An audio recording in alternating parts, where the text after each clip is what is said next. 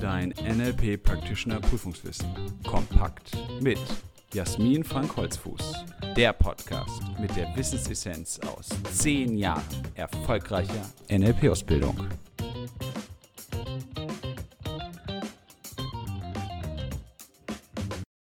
Herzlich willkommen zu einer weiteren Folge unseres NLP-Podcasts. Schön, dass du dabei bist.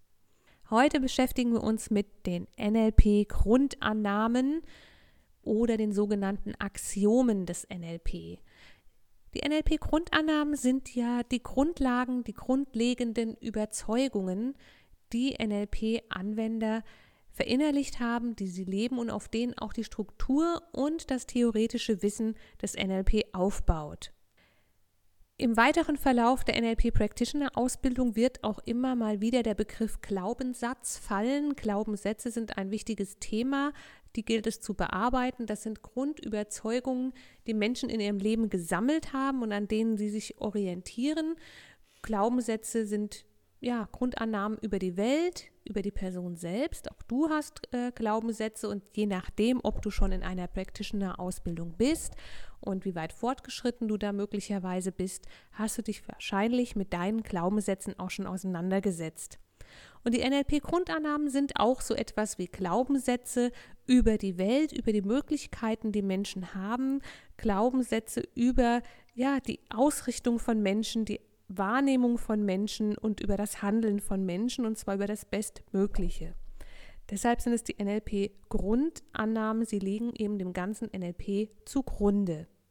Und auch hier gilt das, was ich in den vorhergehenden Podcast-Folgen schon gesagt habe. NLP ist keine Technik, NLP ist eine Lebenseinstellung und diese Grundannahmen sind eben genau der Punkt, an dem sich deine Grundhaltung im Leben ändern kann. Wenn du diese Grundannahmen verinnerlichst oder zumindest einige davon und sie auch authentisch lebst, verändert sich eben auch dein Leben, verändert sich deine Sicht auf die Welt. Ich habe jetzt hier sieben wichtige NLP-Grundannahmen zusammengestellt. Das ist zum einen eine ausreichende Anzahl, um dich gut auf die Prüfung vorzubereiten. Zum anderen aber hat die Zahl sieben noch einen weiteren Grund, denn hier geht es ja um Lernen und NLP beschäftigt sich ja auch mit Lerntechniken und die Zahl 7 ist die, in der Lerntheorie die sogenannte Magic Number 7 oder auch die Millersche Zahl.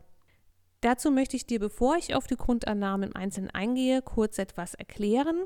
Und zwar hat der Psychologe George A. Miller 1956 schon festgestellt, dass 7 plus minus 2 Lerneinheiten das Maximum sind, das du dir oder das Menschen sich, auch ich mir, am besten in kurzer Zeit behalten kannst.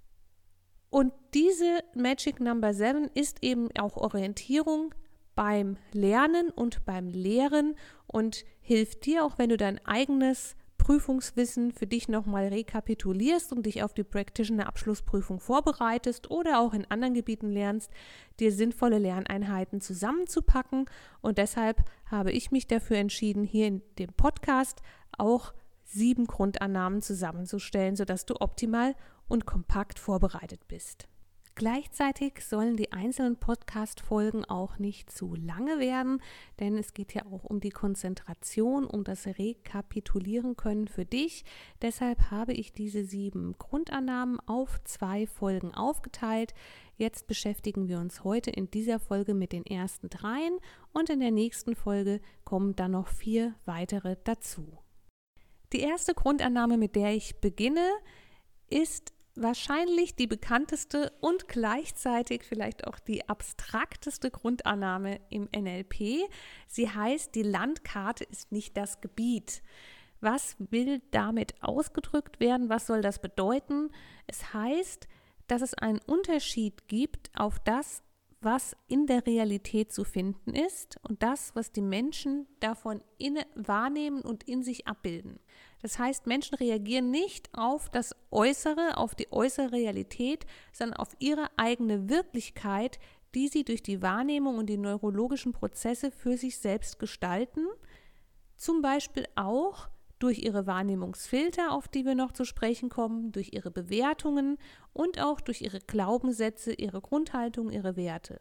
Das heißt, eine Situation kann für viele verschiedene Menschen, die diese Situation gleichzeitig erleben, ganz verschiedene Wirklichkeiten verursachen. Die Landkarte ist nicht das Gebiet, bedeutet auch, dass es kein Recht haben mehr gibt. Denn wenn ich weiß, dass die gleiche Situation ganz unterschiedlich von anderen Menschen gesehen, wahrgenommen, bewertet, erlebt und gefühlt werden kann, brauche ich auch nicht darüber zu streiten, wer nun die Wahrheit gefunden hat, was nun wirklich real ist. Ein ganz einfaches Beispiel. Menschen sitzen in einem Seminarraum, zum Beispiel in der Practitioner-Ausbildung, und jeder sitzt auf einem Stuhl. Die Stühle das ist die Realität. In dem Raum sind Stühle und Menschen sitzen auf diesen Stühlen. Die individuelle Wirklichkeit ist, ist dieser Stuhl bequem? Ist er zu groß oder zu klein? Ist er genau richtig groß? Ist er zu weich, zu hart oder angenehm? Ist die Armlehne gut, die Rückenlehne?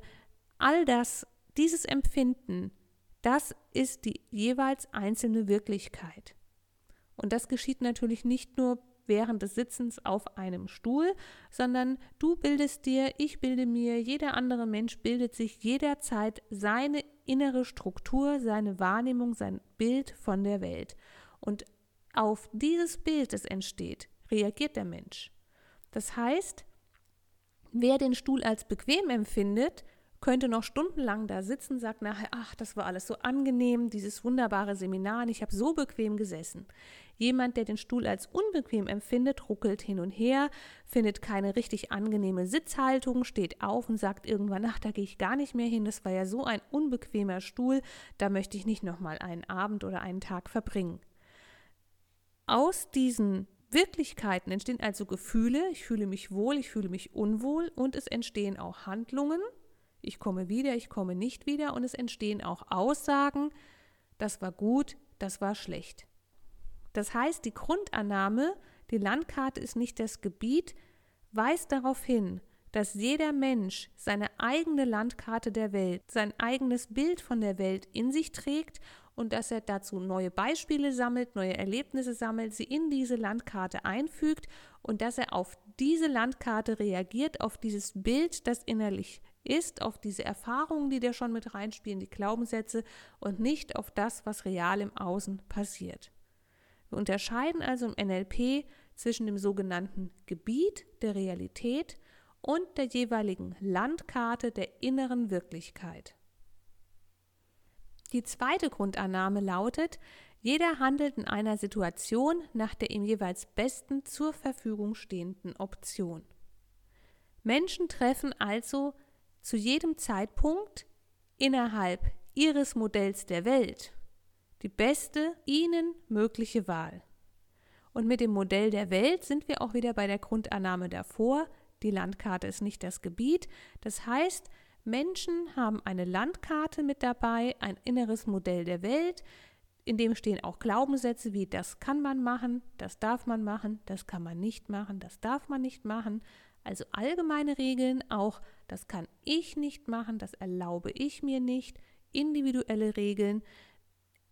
Es gibt ein inneres Modell, die Landkarte, und nach dieser Landkarte handeln Menschen, und zwar bestmöglich. Und es kann sein, dass es dir auch schon passiert ist, du hast etwas gemacht, du hast eine Entscheidung getroffen und zwei, drei Jahre später denkst du, hätte ich das mal anders gemacht, wäre ich doch hätte ich damals eine andere Entscheidung getroffen. Und es kann sein, dass du in deinem Leben schon mal Entscheidungen getroffen hast oder ein bestimmtes Verhalten gezeigt hast oder einfach nur etwas gesagt hast und hinterher gedacht hast, ach, hätte ich das anders gemacht. Oder hätte ich damals eine andere Entscheidung getroffen. Und diese Grundannahme hilft dir dabei, aus dieser rückwärtsgewandten Haltung herauszukommen, denn du kannst mit großer Akzeptanz deine eigenen zurückliegenden Entscheidungen und Verhaltensweisen akzeptieren und billigen und sagen, es war eben das Beste, was ich damals machen konnte. Heute bin ich weiser, schlauer, gebildeter, habe mehr Persönlichkeitsentwicklung gemacht, Was auch immer, hätte ich andere Ressourcen zur Verfügung gehabt, könnte ich anders entscheiden. Damals war mir nur das möglich. Das hilft also dir in deiner eigenen Lebensgestaltung, achtsam mit dir selbst zu sein, wertschätzend auf Dinge zurückzublicken, die du bereits entschieden hast, denn es war eben das Beste, was damals möglich war. Und es hilft dir auch in dem Umgang mit anderen Menschen. Denn auch andere Menschen handeln nach der ihr besten zur Verfügung stehenden Option. Und auch andere Menschen haben ein eigenes inneres Modell der Welt, eine eigene Landkarte dabei. Und natürlich ist es sehr bildhaft zu sagen, es passiert etwas im Außen, die Menschen schauen auf ihre Landkarte, was ist die bestmögliche Option, was steht da alles drin, welche Glaubenssätze, Erfahrungen etc. und entscheiden dann, doch letztlich kommt es so in etwa hin, wenn wir sagen, das ist das Ausschlaggebende. Danach wird gehandelt und Menschen machen eben das, was ihnen am besten in dem Moment erscheint. Auch der Chef, wenn er ins Büro hereinkommt und schreit herum, alles soll etwas schneller gehen, heißt das, es ist das Beste, was ihm in dem Moment einfällt. Dieses Verhalten, dieses bestmögliche Verhalten anzuerkennen, bedeutet nicht, dass wir es frei halten von juristischer oder sozialer oder moralischer ähm, Rückkopplung.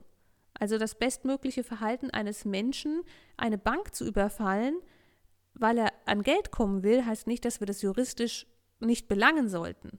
Es gibt uns im Alltag aber ein größeres Verständnis für andere Menschen und ein größeres Verständnis und Akzeptanz auch für uns selbst. Und diese Grundannahme korrespondiert ganz eng mit der dritten Grundannahme, die ich vorstelle. Hinter jedem Verhalten steckt eine positive Absicht. Die Unterscheidung ist die zu der vorherigen. Da ging es um die bestmögliche Option. Hier geht es darum, dass er eine positive Absicht hat. Und positiv bedeutet hier nicht altruistisch, also im besten Sinne für andere, sondern letztlich bedeutet die positive Absicht, er hat einen guten Grund. Jemand handelt aus einem guten Grund, zum Beispiel Bedürfnisbefriedigung. Und diese positive Absicht ist genauso wie die beste Handlungsoption nicht frei von juristischer, sozialer, moralischer Bewertung oder Verfolgung durch andere. Darum geht es hier auch gar nicht, sondern es geht darum, menschliches Verhalten in Alltagsabläufen umgänglicher zu machen, verständnisvoller zu machen, achtsamer und wertschätzender zu machen. Ich nehme nochmal das Beispiel vom schreienden Chef. Er kommt ins Büro, tobt herum, die Arbeit soll besser gemacht werden. Er hat dafür eine positive Absicht, zum Beispiel das Unternehmen voranzubringen, Geld zu erwirtschaften, Arbeit erledigt zu bekommen. Und die beste Option, die ihm einfällt, ist eben herumschreien. Das mag sein, dass er das gelernt hat. Wenn er rumschreit als Chef, spuren die Mitarbeiter. Das ist das, was er anzubieten hat. Einen Grund für sein Verhalten und eben dieses Verhalten als Bestes, was ihm einfällt. Das heißt noch lange nicht, dass, wäre es dein Chef, du dir das gefallen lassen müsstest. Du könntest für dich selber sorgen, könntest mit ihm sprechen. In diesem Ton möchtest du nicht ähm, angesprochen werden und so weiter. Das heißt nicht, dass Menschen das hinnehmen sollen, sondern das heißt, dass wir da ein Verständnis dafür entwickeln können, dass auch ein herumschreiender Chef eine positive Absicht hat und das Beste tut, was er eben kann. Und umgekehrt bedeutet das natürlich für dich selbst, wenn du ein Verhalten hast, das du ausführst und von dem du nachher denkst, ach, würde ich eigentlich jetzt im heutigen Stand der Dinge anders machen. Zum einen zu respektieren, es war die beste Option, also die Grundannahme davor, und du hattest eine positive Absicht, warum du das gemacht hast. Und dann eben zu ergründen, was ist denn die positive Absicht dahinter und mit welchem anderen Verhalten kannst du nach deinem jetzigen Stand des Wissens diese positive Absicht besser verwirklichen, besser in die Welt hineintragen. Damit haben wir in dieser Podcast-Folge nun drei wichtige Grundannahmen kennengelernt und auch das Konzept der Grundannahmen überhaupt erst einmal beleuchtet. Grundannahmen, auch sogenannte Axiomen des NLP, sind Grundüberzeugungen, auf denen das NLP aufbaut, aus denen auch das Menschenbild, die Haltung und die Wertschätzung gegenüber anderen und sich selbst korrespondiert und ja auch die Kreise zieht für das, was NLP in den Menschen bewirken kann, für die Selbstbewusstheit, die Selbsthandlungsmöglichkeit und die Selbstgestaltungsmöglichkeit des Lebens. Bevor ich die einzelnen Grundannahmen dargestellt habe, bin ich kurz auf die Millersche Zahl eingegangen, also die sogenannte Magic Number 7. 7 plus minus 2 Lerneinheiten sind das, was ein Mensch in kurzer Zeit behalten kann. Deshalb auch sieben Grundannahmen, zum einen eine ausreichende Zahl für die Prüfung und zum anderen für dich eine schöne Lerneinheit. In dieser Folge haben wir die ersten drei bearbeitet. Die Landkarte ist nicht das Gebiet. Das bedeutet, es gibt eine Realität im Außen und eine innere Wirklichkeit, die jeder Mensch von dieser Realität für sich innerlich repräsentiert. Und im NLP gehen wir davon aus, dass die Menschen nicht auf die Realität im Außen reagieren, weil sie diese durch Filter, durch eigene Glaubenssätze so unterschiedlich wahrnehmen und begreifen, dass sie immer auf die innere Repräsentation dessen reagieren. Die zweite Grundannahme ist, dass jeder nach der im besten zur Verfügung stehenden Option innerhalb einer Situation handelt. Das bringt sehr viel Verständnis auf, sowohl für dich selbst als auch für Menschen, die dir im Alltag begegnen, zu wissen, das ist das Beste, was zu diesem Zeitpunkt aus diesem Weltbild heraus eben jetzt geschehen kann. Ob das nachher in der Bewertung und Beurteilung immer noch so ist oder ob wir das so hinnehmen müssen, ist ein ganz anderes Thema. Erstmal geht es darum, dass es das Beste, was dieser Person oder dir selbst gerade an Handlungsoptionen einfällt. Und die dritte Grundannahme, die wir heute besprochen haben, ist, hinter jedem Verhalten steckt eine positive Absicht. Positiv nicht im Sinne von gut, altruistisch, besonders positiv zu bewerten, sondern jeder hat für sein Handeln einen guten Grund für sich selbst. Der muss nicht für andere gut sein. Hier geht es auch wieder darum, im Alltag zu erkennen für dich selbst, wenn du mal über eine Handlung reflektierst und denkst, ach, das war jetzt nicht so das Optimale, einfach zu wissen, das ist eben auch eine Handlung gewesen, hinter der für dich selbst eine gute Absicht stand, in diesem Moment, in dieser Situation mit den Ressourcen, die du zu diesem Zeitpunkt hattest. Und das Gleiche eben auch anderen Menschen zuzubilligen, dass auch sie in ihrem Verhalten eine besondere Absicht haben, die erst einmal positiv ist. Und die Absicht, sagen wir mal, die grundlegend positive Absicht erzeugt nicht zwingend auch ein grundlegend positives Verhalten. Auch da gibt es Möglichkeiten, das nicht zu billigen, sich dagegen zu Wehr zu setzen und so weiter. Also hier geht es nicht um Hinnehmen von Dingen, sondern darum, mit der Situation, mit sich selbst und mit anderen Menschen im besten Sinne klarzukommen und wirklich ein Verständnis zu entwickeln. In der nächsten Podcast-Folge geht es dann um weitere vier Grundannahmen, die wichtig sind für das NLP. Und bis dahin wünsche ich dir ganz viel Spaß beim Lernen und Leben mit NLP. Willst du noch mehr wissen? Mach dich schlau mit unserer Wissenssammlung auf www.nlp-ausbildung-holzfuß.de oder lies unser Buch Das NLP Practitioner Prüfungswissen kompakt.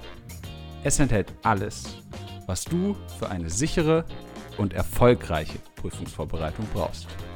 Bis zur nächsten Podcast-Folge mit Jasmin Frank Holzfuß eine gute Zeit mit NLP.